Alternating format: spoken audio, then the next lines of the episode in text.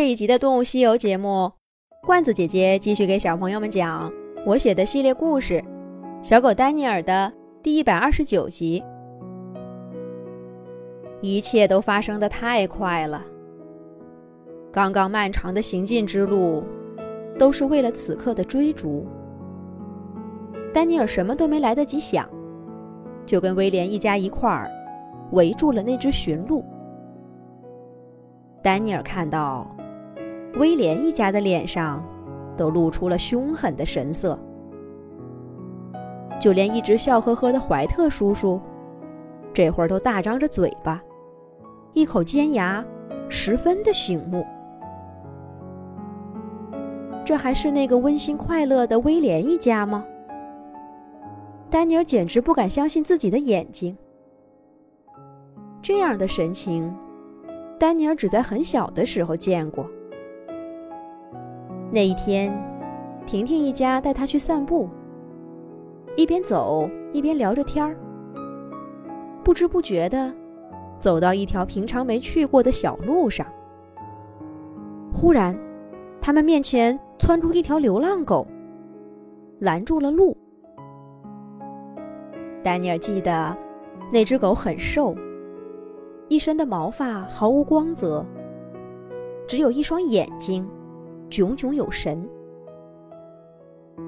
那只狗看到婷婷一家，立刻凶巴巴的叫了几声。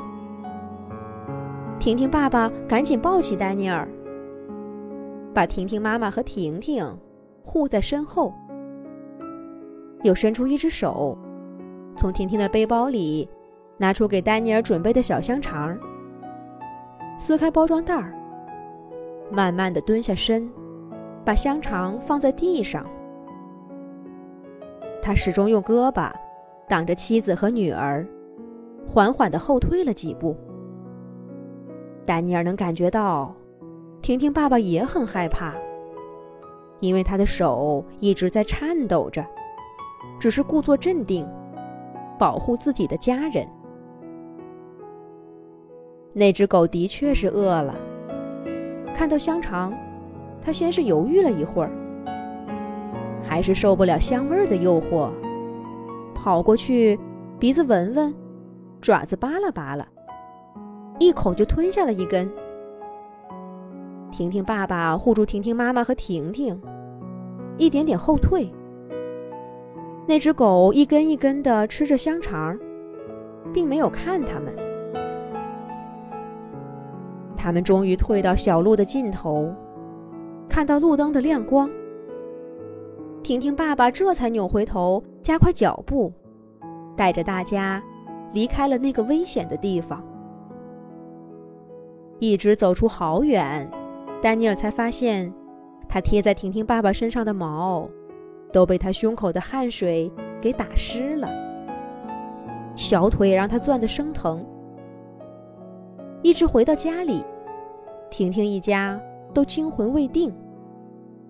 婷婷妈妈连声说：“幸亏遇到的不是得了狂犬病的狗，用吃的能哄住，要不然呐，后果不堪设想。”那时候丹尼尔还小，完全不知道什么是狂犬病。他歪着头看着婷婷妈妈，婷婷妈妈就好像知道丹尼尔想问什么似的。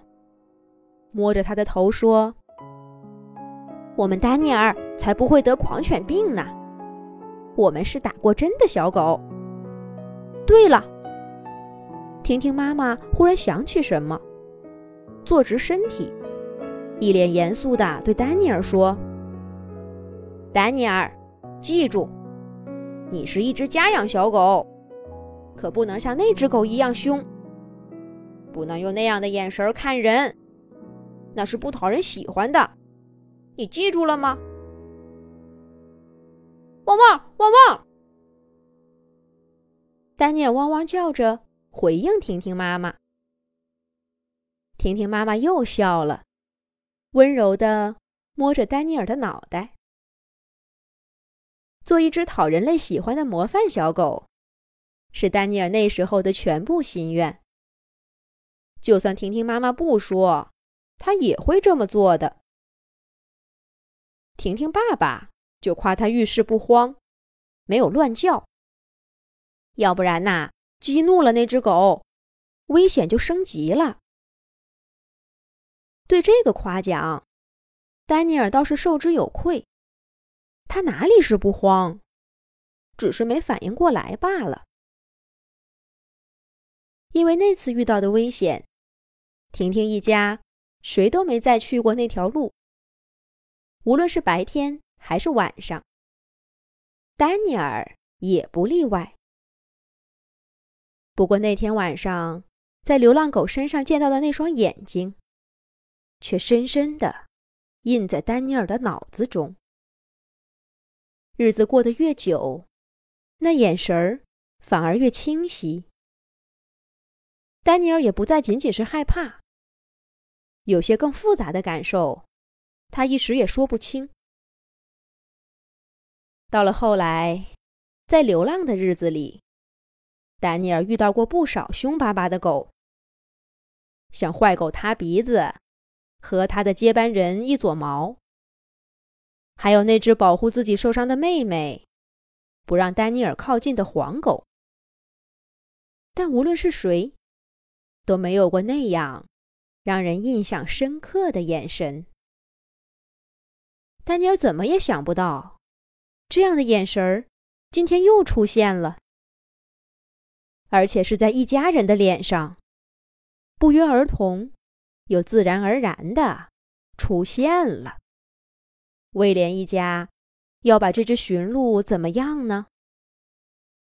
丹尼尔忽然想起小时候的那几根香肠，和那只狗吃香肠的样子。威廉一家把那只鹿逼得更紧了，一只受伤的鹿。他们要干什么呢？下一集讲。